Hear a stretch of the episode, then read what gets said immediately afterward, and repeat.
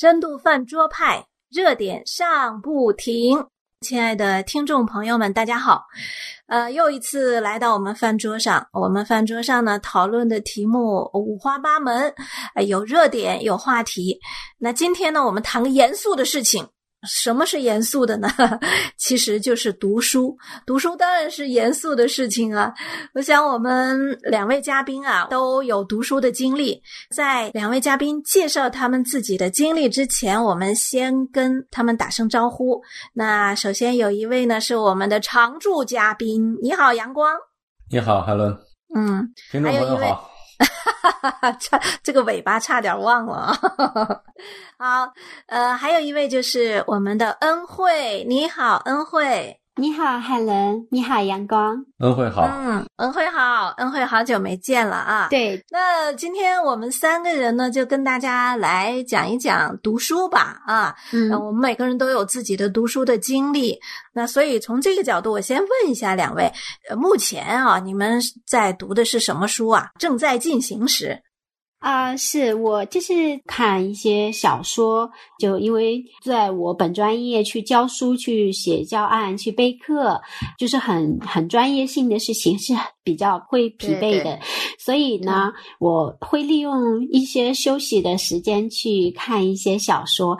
我想一边休息一边去啊。让自己来进入一个更好的一个语言的语境，因为我我教书的时候也要使用语言嘛。但是小说家一些小说家他们使用语言的语境是对我而言是很好的帮助，所以我就去看一些在中文世界能够看得到的，让我觉得语言又好又啊让我很啊在闲暇当中去沉浸其中的。所以我就去读，我我就是最近就在重读一些小说，就是一些台湾作家的，我比较喜欢的女性作家，像朱天文、朱天心，呃，包括其他的男性作家，像张大春啊，像骆以军，对，就我全都没听说过。对对，我是想问阳光，阳光，这个世界是不是对你来说很陌生？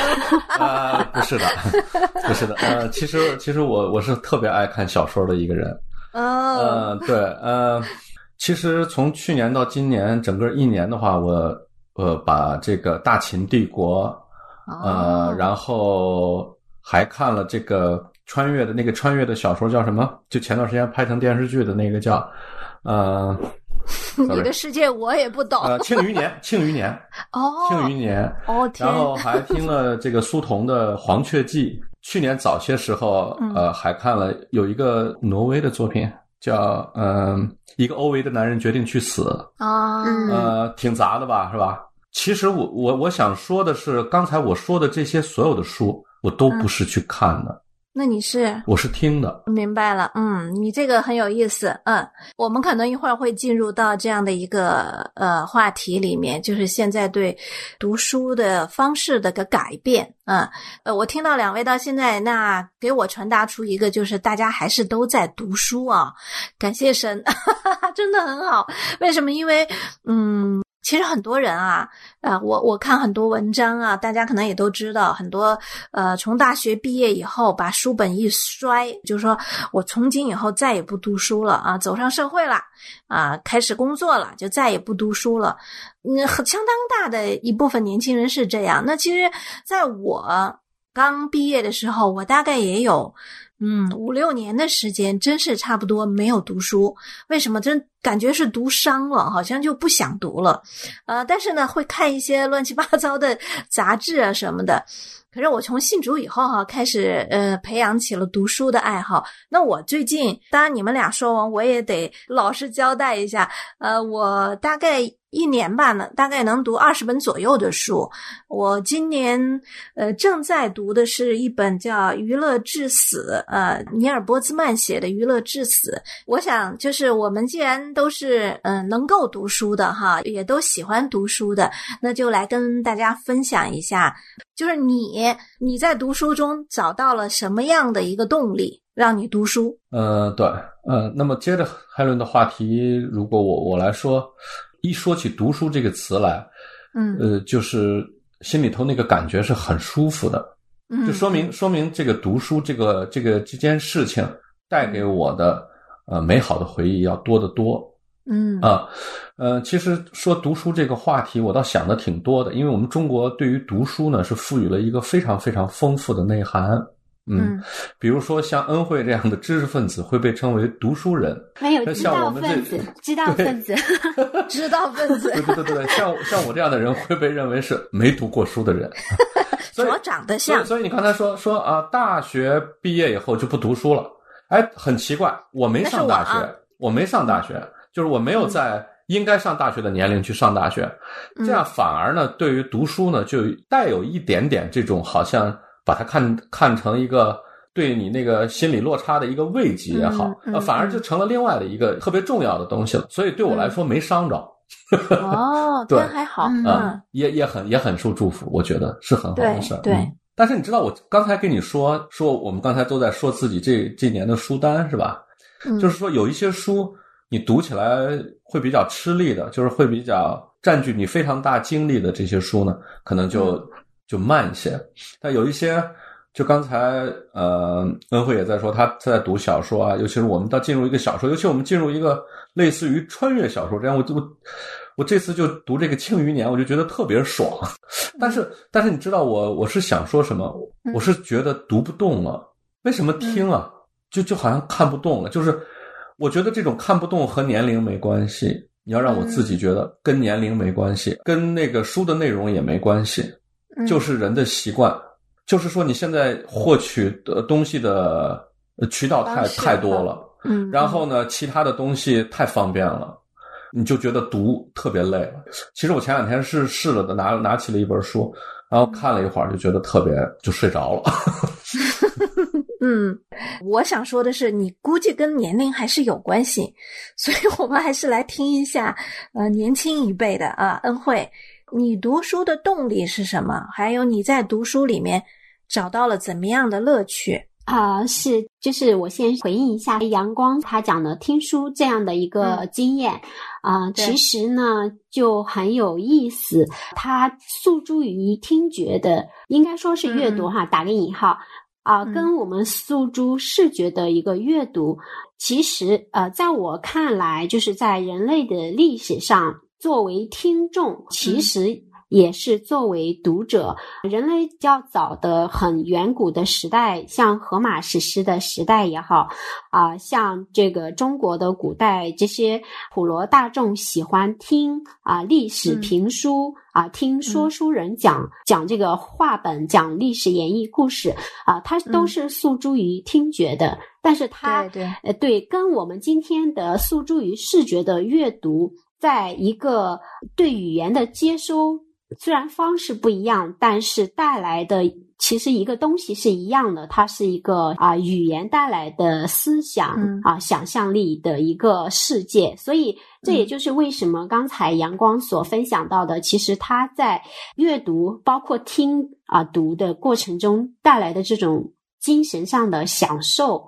啊、包括我说的，我看小说我就觉得很享受。对，呃，嗯像呃海伦刚才讲到的一个娱乐致死的世界，其实它的一个今天的一个啊、接收信息的一个媒介，跟嗯我们刚才讲到的听和看是不一样的。就是我们无论是听还是看，都是啊、对语言的接收啊、但嗯是。在这个娱乐致死的这个现代的人的一个现象当中，他是对于图像、影视啊、更形象、更感官的一个东西的接收。嗯嗯，对，所以跟、嗯所以它带来的一个呃阅读的品味就是不一样的。对，嗯是呃回到我自己，就是什么东西驱使我去啊、沉迷于语言的世界当中去啊呃如果讲客观的呃因素的话，是啊、在我的成长的一个。过程当中比较的匮乏，我没有更多的电子游戏啊、玩具啊啊、这个五光十色的大千世界啊，但是我我就比较容易接收到的是书籍，是文字本身这样子。一旦进入了那个世界之后，就是自己会被那个东西大大的影响和形塑啊、就会拿这个书籍带来的价值观念来啊、武装自己。啊，呃，可能不是有意识，甚至是无意识或下意识，就武装自己，让自己觉得对抗外面的一个世界，比如说外面是一个很平庸的世界，或者说是很压迫人的世界，或者说怎样的世界，但是。啊，在文字当中就会觉得自己会有一个武器来对抗啊外面的一个世界，让自己内心得到一个安顿，或者是一个沉潜下来的一个有力量的一个东西来支撑自己。嗯啊，对，是这样子的。嗯，对对，其实恩惠是典型的一个读书人哈，我们知道很厉害的读书人 都是有你这样的体会的，就是可以在。读书的那一方天地里，找到他的呃存在，找到他的感受，找到他的那种幸福感。当然，我们每个人读书都读呃不一样的，就是每个人读书的喜好也不是很一样。比如说我啊，我其实不爱读小说。我几乎没读过太多的小说，我爱读的是哲学类的，我也不知道为什么啊。所以前段时间就读什么柏拉图的这个呃《理想国》呀，然后一直读到奥古斯丁那个《上帝之城》，当然没读完，读了其中的东西。我喜欢这些，所以每个人都不一样啊。但是读这些，我就觉得我我我我很难做到比较轻松，就是或者说很难做到一直。注意力不被转移，我我要读这类的书，我一定得拿个笔，拿个本儿。嗯，对，哎，这个就是我想讨论的。其实哈，我我自己觉得哈，就我刚信主的那前儿，我读的书其实也都是浅显的，比如说呃《荒漠甘泉》啊，比如说《像个标杆执法》，那个都是后期了，《天路历程》就刚开始，这些我都没看过。呃，然后呢，在很长一段时间，我读的都是那种比较很轻松的，有点像啊。啊，心灵鸡汤的那类的，为什么？因为特别享受，也不是特别动脑筋啊，就觉得能够熨平那个心灵。当然，呃，很多书都是从神的爱，从对神的认识那个角度写，非常的好。我我觉得也是非常好。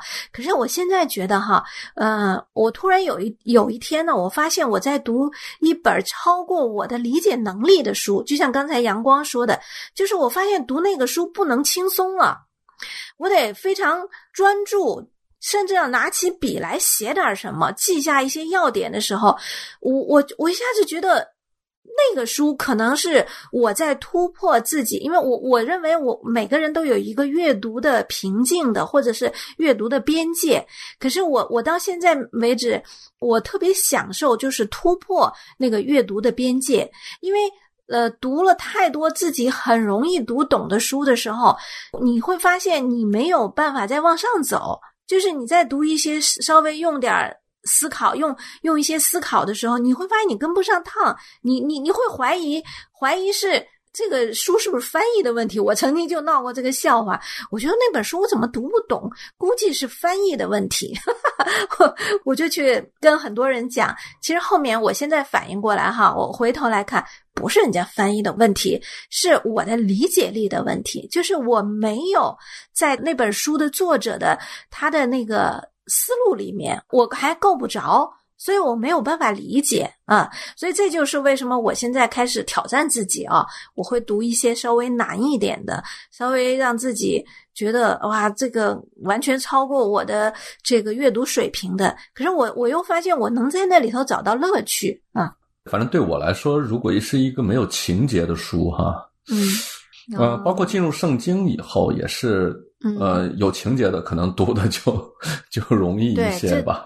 对我估计这就是上帝造的每个人的不同。我倒不是说哪个呃，我这个就是最好的，我只是说我自己有这样的一个体会啊。我就我现在发现可以去挑战一下自己的阅读边界。嗯，你其实你知道吗？就是在开这个话题之前，我记得我跟 Helen 聊起来呢，其实我是心里头对读书这件事儿。最近有尤其特别严重的有一些伤感，就觉得，嗯，对，就觉得这么美妙的一个东西，嗯，要死去了。尽管有很多人觉得他还暂时不会死去，尽管有的人可能觉得我不愿意让他死去，但是你就看，我认为啊，他他他就他就就会死去了。你是指书死去，还是读书的人这件事情？读书人越来越少，意味着如果死去了。这个读书这个事儿也就死去了，写书的也就死去了。我给你解释啊。呃，因为文字的传递方式，刚才呃恩惠也在说，他从原来的这种声音的这个获得，包括呃绘画哈，包括这个口口相传，呃，包括到现在的所谓的新媒体时代，我们我们小的时候，报纸是多么重要的一件事儿，对吧？报纸，就我还记得那个当时的报纸都是在街上有一个报栏，然后两边一版、二版、三版、四版都。它是两张报纸，就在那个报栏里头，然后两边都站的是人，就在那看。当然，就我记得小的时候，我小的时候跟我爷爷在街上呢，就那样看报纸。现在的报纸呢，就是说，呃，我跟我儿子有一个对话，当大概是他在上初中的时候，我就非常非常痛心的发现他不看书，就就看过课本。然后我们我们曾经有有过一次交流，我说你为什么不看书？他问我为什么我要看书。我说看书是很重要的，为什么重要？我说你可以获得知识，我获得的知识也不少啊。我看电视获得知识啊，我上网可以获得知识啊。嗯嗯，爸爸，我看电视剧也能获得啊。你看的是一本小说，最后我看的是电视剧啊。呃，我当然是不服气了。呃，我觉得孩子的理解肯定是有问题的。但是我现在不管我服气与不服气，其结果就是越来越多的他就不看了。那后来我也给他说：“我说，你看啊，当你读一本书的时候，你的这个内容是丰富的，你自己的想象是各种各样的。当这个东西被拍成一个电影或者拍成一个电视剧的时候，他再给你的时候，是这个导演或者这个编剧他已经把他自己的主观放进去了。你的看见一定是他的看见，而你在看书的时候会有更大的空间。”他说：“我没时间。”但是可悲的是，就是这样成千上万的孩子长起来以后，读书的比例就。越来越越小了，当然这个会延续很多年，我相信会延续很多年，但是它走向一个结束，可能不管是我们心里头情不情愿，可能都会要面对的一个事情，就是很多报纸现在还呃不舍得关掉自己的报纸，但是其实已经就经营不下去了，对吧？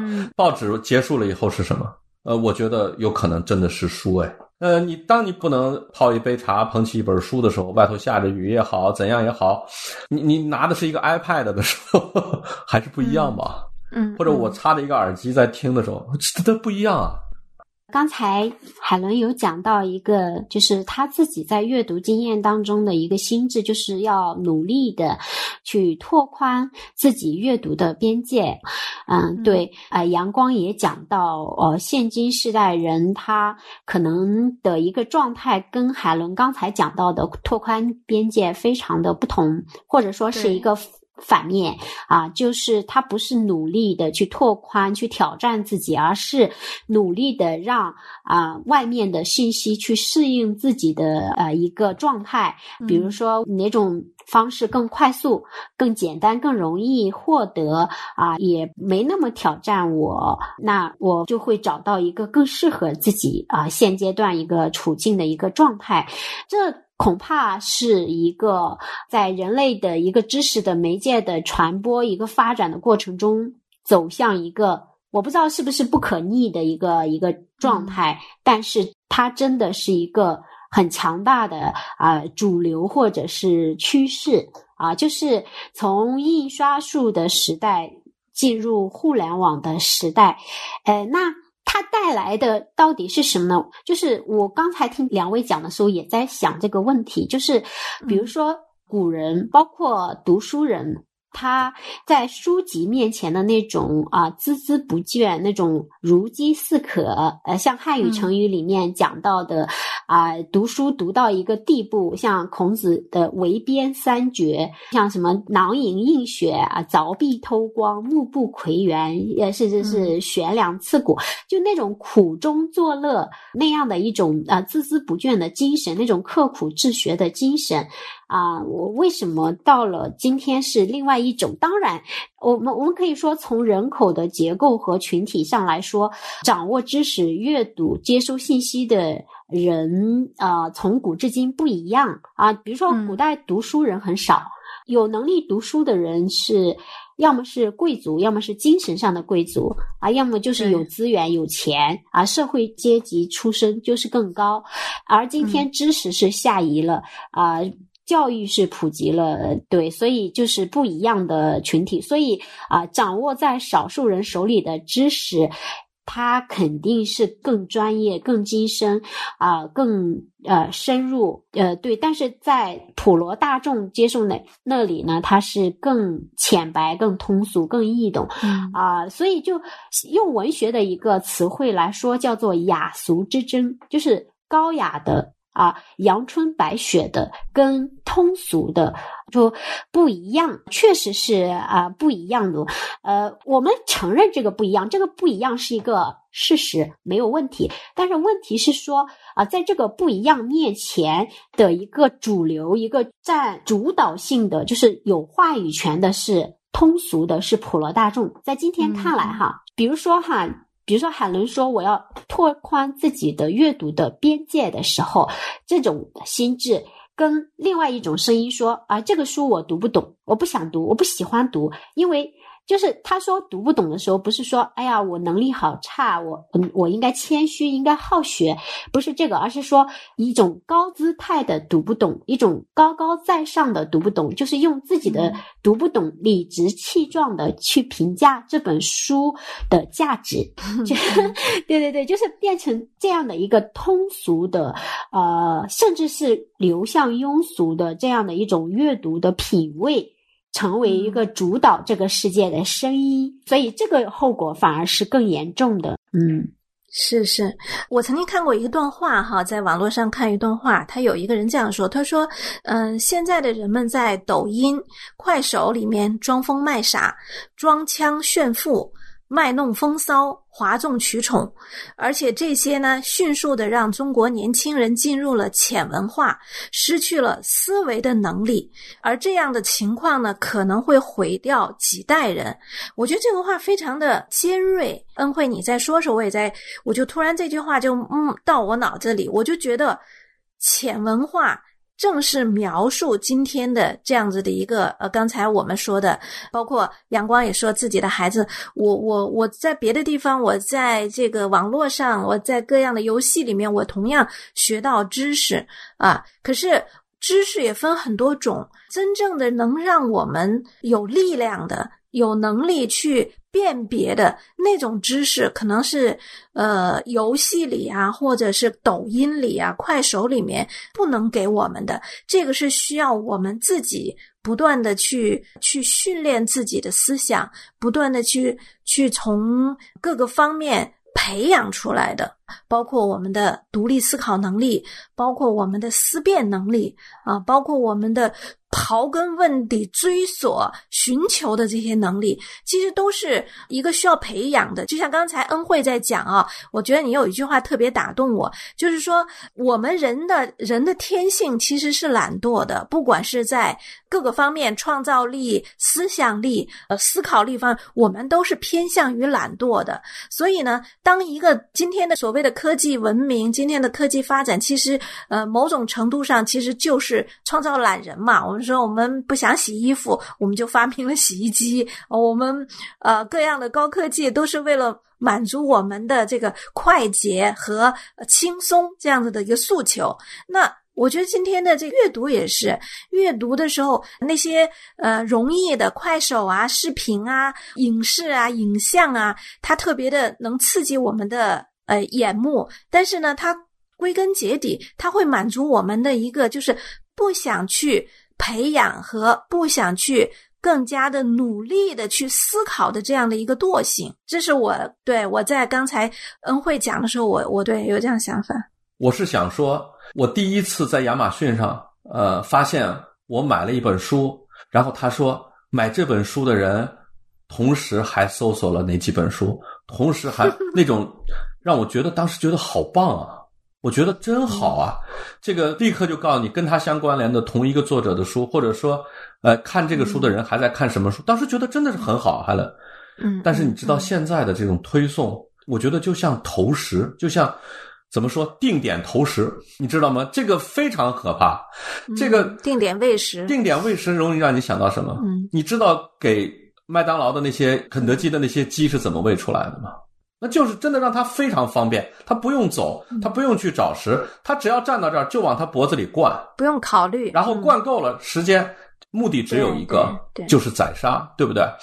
嗯。我我是说，当我们看书的时候，不管是我们朋友之间互相影响也好，然后你的老师或者你的导师啊，或者是呃你的学长，他给你一个书单也好，这些东西它的目的是让你去呃怎么说呢？让你去成长，或者呃提高你的某方面的能力，或者是培养你某方面的兴趣。但是现在你知道，给你定点投食的那个人，他的目的是什么？他的目的是卖掉东西啊，他把他想给你的给你。而不是说，对你需要的什么给你，他会偷窥你的需要，然后迎合你，把他想给你的给你。我不知道我没有说明白。一旦进入这个多媒体的这种交互的时代的时候，这种力量，这种商业的力量，这种这种以商业为目的的力量，或者是以其他为目的的力量，它会在后面，它会在后面主导。你它不像你进了书店，书店里有各种各样的书。即使我们在改革开放以前，我们进书店，我们进图书馆，还是能找到一星半点我们想看的东西的，对吧？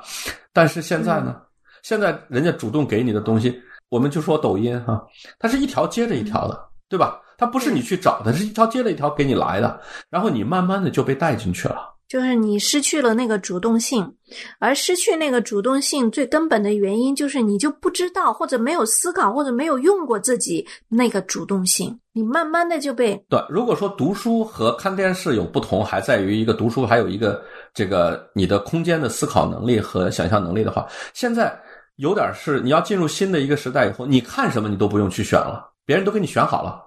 别人选的也都是你不会拒绝的东西，嗯，这就很可怕了。嗯，很好。那个阳光呢，把我们其实带到了今天这个现代社会一个非常时髦的一个领域，就是新媒体时代。那在这个时代呢，不仅仅是对我们日常生活有冲击，它也更对我们的精神领域、思想领域，就是这个读书。这样的一个古老的嗯媒介，这样的一个领域产生了很大的冲击。那关于读书，我们到底应该怎么样选择？和我们在这样的冲击面前如何站立的稳？我们就等下一期吧，再和大家一起聊。